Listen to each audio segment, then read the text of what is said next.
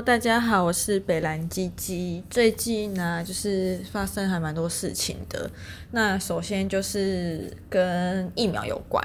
我原本是预约昨天要去打第二剂的疫苗，但因为上礼拜三健检的时候，医生就说我在听诊，突然有听到，就在帮我听诊的时候，突然有听到心杂音，所以那时候是。呃，我那时候是有跟医生说，是不是因为疫苗的副作用？因为我那时候是打 BNT 嘛。那后来我是自己的评估之后呢，就觉得还是在延缓打第二剂好了。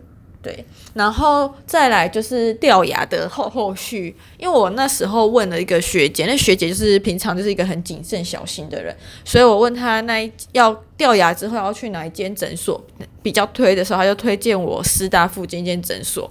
她讲那间的时候，我其实有点讶异，因为我以前在呃大学时候就想说要去师大附近的牙科诊所，想说这附近蛮多牙科诊所，那应该会有一些还不错的。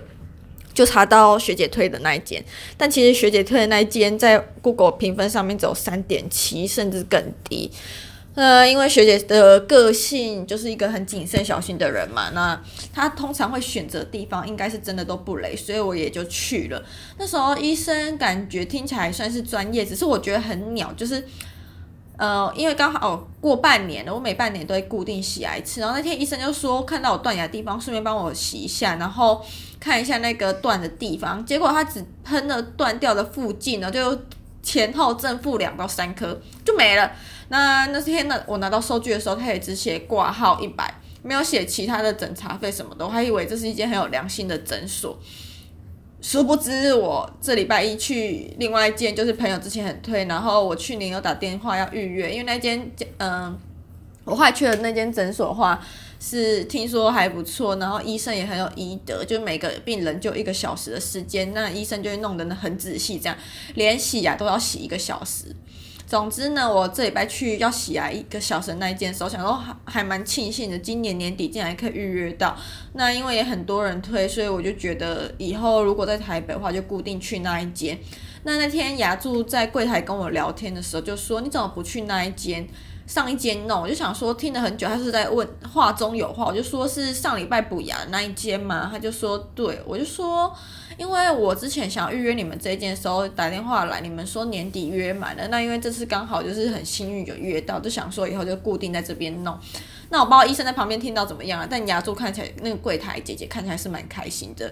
那他有跟我讲一下洗牙事情，我就说。他就我就跟他说，我就问他说，那今天可以顺便帮我洗牙嘛？因为一个病人有一个小时的时间嘛。结果那个柜台就说，上一间就我上礼拜补的那个诊所已经申报，我跟健保局申报我有洗牙，我就整个很恶心想说哈，三小根本就没有洗牙，洗牙应该是全口洗牙吧。他只洗我断掉的那一颗牙齿以及前后最多只能付两颗，然后就说帮我附近看一下，然后看有没有蔓延啊什么的，就没了。然后我就跟他说，收据上面也没有写我那天诊查什么的，也没有讲洗牙。他就说哦，因为你的健保卡插进去之后，诊所就是可以看到我的就医记录。那上个礼拜是刚好十一月。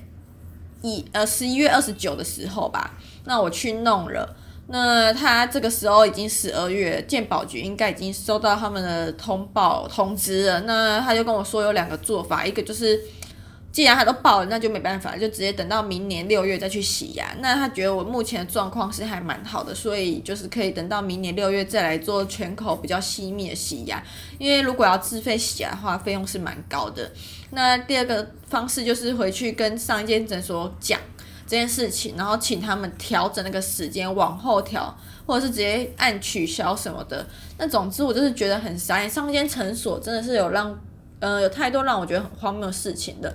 那首先第一件事情就是我之前当牙做的时候呢，好的牙医就是会倾向帮你，如果呢牙齿没有严重到需要牙根治疗的话。那通常牙医能修补你的牙齿，就会尽量修补，会尽量帮你保留你原本原生的自然牙。可是我礼拜我去师大看那间诊所呢，他一看我的洞就直接说，哦，你这个他他都不怎么看，然后他就直接说，你这个一定要做全瓷冠，那费用的话就直接跟我说什么两万二，然后另外一颗他就说这一颗 X 光照起来怪怪的，可能是内部蛀牙，他也不会讲很紧密的原因，就直接说这颗 X 光照起来怪怪的。我想说，如果照起来怪怪，你也可以说是因为呃。就是机器角度问题啊，拍摄问题可能会有误差。你为什么你我可我宁愿你多拍几张，然后而不是只看到一个 X 光就说这张拍起来怪怪的。你要整颗都做全瓷冠，然后费用话是两万二到两万四。那我就真的觉得很莫名其妙。我们第一次见面，然后我们两嗯、我们医病之间的关系也没有到很熟，就是也不知道你的。呃，你的建议到底是好还是不好？还是你只是不知道你的建议是为病人着想，还是你只是要赚这个钱？那总之，我后来去了呃要洗牙一个小时的那一间诊所看的时候，我就把呃上个礼拜补牙那一间诊所的呃诊断状况跟他们说。那我不知道医生来，因为医生是穿那种几乎都是手术那种全套防护衣。那柜台姐姐跟那个牙助听到时候是蛮惊讶的。他们就是频频摇头说：“你这只是牙齿断了一小角，缺了一小角，根本就没有需要到做全瓷冠。而且，就算你要做全瓷冠，你这根本就是完全没有必要的事情啊！就是你呃掉的地方、缺的地方，离你的那个蝴蝶神经，就是你照 X 光时候有个蝴蝶区，那就是你的神经地方，还非常的远。那你根本就没有必要到。”去做这个没有意义的东西，而且其实用补就可以补好了，然后还可以帮你保留大范围自然牙。那当时我就有傻眼，想说天哪！一间是直接说要做全瓷冠，一间一另外一间是说还可以补得好，而且完全不用到自费什么的，就是健保都可以处理得掉事情。那我想好，那这一刻就是省了两万二诶，就是中间这个价差大到我让我觉得。上个礼拜去师大那一间诊所，真的是超级没有医德的。然后每次我看完牙诊断，我总共去过两次。第一次的时候，他就问我说：“你要补蛀牙还是要做全瓷冠？”我就先跟他说：“先补其中一个地方，还可以比较轻，还可以补比较轻微的蛀牙好了。”然后那天补完蛀牙之后，柜台跟医生又开始问说全瓷冠的事情，我就觉得就很让人很不太舒服的感觉吧，就是觉得就是要推销。好，总之呢，到另外一颗他那个师大那间说整颗都要全瓷冠的那一颗牙齿的时候，因为我到洗牙那一间，他是说全口扫，嗯、全口 X 光看起来是觉得没有什么异状，就叫我再多观察看看。然后后来我我们在做一张拍一张局部 X 光的时候，他是又改口说是有一个角度看起来有点怪。那他们倾向，他们说有两个做法，一个是积极性的，就是你把上面补牙挖开。还要把那颗真牙磨一下，来确认那一边到底有没有蛀牙。如果那边真的有蛀牙的话，那还没有很深，是还可以补的。那如果很深的话，可能就是要根管。那另外一个是消极性的做做法，就是反正那边都要都已经蛀牙，那你就干脆让整颗牙齿烂掉之后再来做全瓷冠，这样就是他的意思就是可以少花两次钱，因为你是小范围的，就要做一个小范围的全瓷冠。你后来扩散之后呢，要做一个大范围全瓷冠，但两个。全瓷冠的话是，就是不相容的啦，应该说模型的关系，对。那所以觉，与其觉他们的想法是，与其花两次钱，还不如就是消极性做法，那就花一次钱。我一开始是觉得预防胜于治疗，就觉得要挖挖看。那如果真的有的话，那及早治疗还是一件好事。后来回家之后呢，又觉。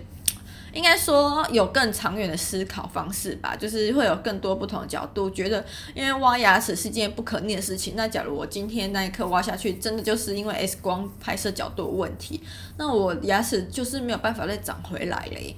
那想到现在已经过几天之后，个人就是已经倾向就是走消极性做法了，因为想说反正未来都是要花这个钱，那还不如就是把时间拖得长远一点，然后让真牙可以再使用更久一段时间。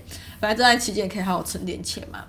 那对，然后目前牙医是也没有说干嘛，就然后我哎，对我那天礼拜一才，就是看牙的时候才知道，跟全瓷冠一样。接近的材质叫全锆冠，它是二氧化锆，然后那个锆是告诉的锆旁边多一个金属的字旁，金属部首，所以叫全锆冠。那它的材质跟全瓷很接近。那时候那个牙助也有跟我说，以我这种做法的话，假如我今天真的要做，他不建议做全瓷冠，因为全瓷冠的透光性比较好，比较适合。呃，美观上的考量，所以通常是你牙齿前面，就是你微笑的时候打开看得到的地方，他们会比较建议做全瓷冠。但全膏冠的硬度比全瓷冠还要高，那比较适合用来吃东西呀、咀嚼什么的，所以他们会比较倾向就是用在你的后面大臼齿这样。然后价钱的话也会比全瓷冠便宜。我真的觉得，虽然网络上的说法介绍是说全瓷冠跟全膏冠是很接近的东西，那。当初我在时代那间诊所的时候，完全不知道有全膏冠这个材质，我真的是觉得干，那医生就感觉很骗啊。虽然很多人都会把全膏冠直接纳入全瓷冠一种，但他应该要更仔细的讲说，嗯、我们做的是全瓷，是那种透光性比较好，还是另外一个透光性比较没那么好，但硬度更高的全膏？我觉得他们这方面都没有讲，就是蛮缺的，就是摆明了搞不好他们其实是用全膏冠的材质，但其实。赚的是全瓷冠的钱，我觉得依我这两次看下来后，我觉得他们考报就是会这样做。好，然后再来就是另外一件事情，就是我那个骆驼好朋友啊，每次都听我抱怨那个隔壁越南妹的时候，都很喜欢替她护航。那第一次上礼拜吧，我传了我这阵子收集拍到他一些喷的照片给骆驼看之后，他就说，干，真的蛮恶的。然后过一阵子之后又开始替他护航。我昨天晚上跟他聊天，我就说靠腰哦，做你以后心窝骆驼心窝全部都住东南亚人。然后他就说可能太常跟我一起住了，就发现就是他做梦也都梦到那个心，就是周围都是东南亚人。然后我就说哦，你就是活该啊！对对对。然后今天早今天晚上我回来的时候就发现靠腰嘞，他真是一个眼睛让我觉得很惊艳的人。然后。我不知道他的视力到底怎么样啦，但有一次经过他房间的时候，看到他房间有那个严苛袋子，然后我就想说，干你娘嘞！就是今天他昨天煮一个不知道是阿力不打什么像火锅的东西吧，然后整个菜根都留在洗手台那边，也太脏了吧！我就想说，你这个人真的很缺德。而且还有一件事，就是我昨天晚上睡觉睡到一半起来上厕所的时候，发现他去倒垃圾，然后他真的超级缺德诶、欸，他去倒垃圾就算了，他大门没有锁，就是我们大门有两个锁，然后总共。大第一扇大门打开之后，那个第一扇大门有三道锁，打开之后还有第二扇大门，他们第二扇大门连关都没有关，然后第一扇大门就是也是关着，关好之后人就跑了。我真的觉得他真是超级缺德的，就是我真的觉得没有，真的是每次在讲东南那个越南妹的时候，都会觉得好像以一以偏概全怎样什么的，但我真的觉得哈。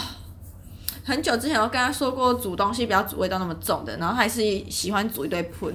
但我最近发现他更缺的地方是，他可能也开始意识到自己煮的东西很臭，然后会把自己的门窗关起来。然后我想说，干，那味道都留在我房间呢，这是很莫名其妙的人。然后呢，就是啊，整个洗手，除了整个洗手台都是他的厨余以外，就是。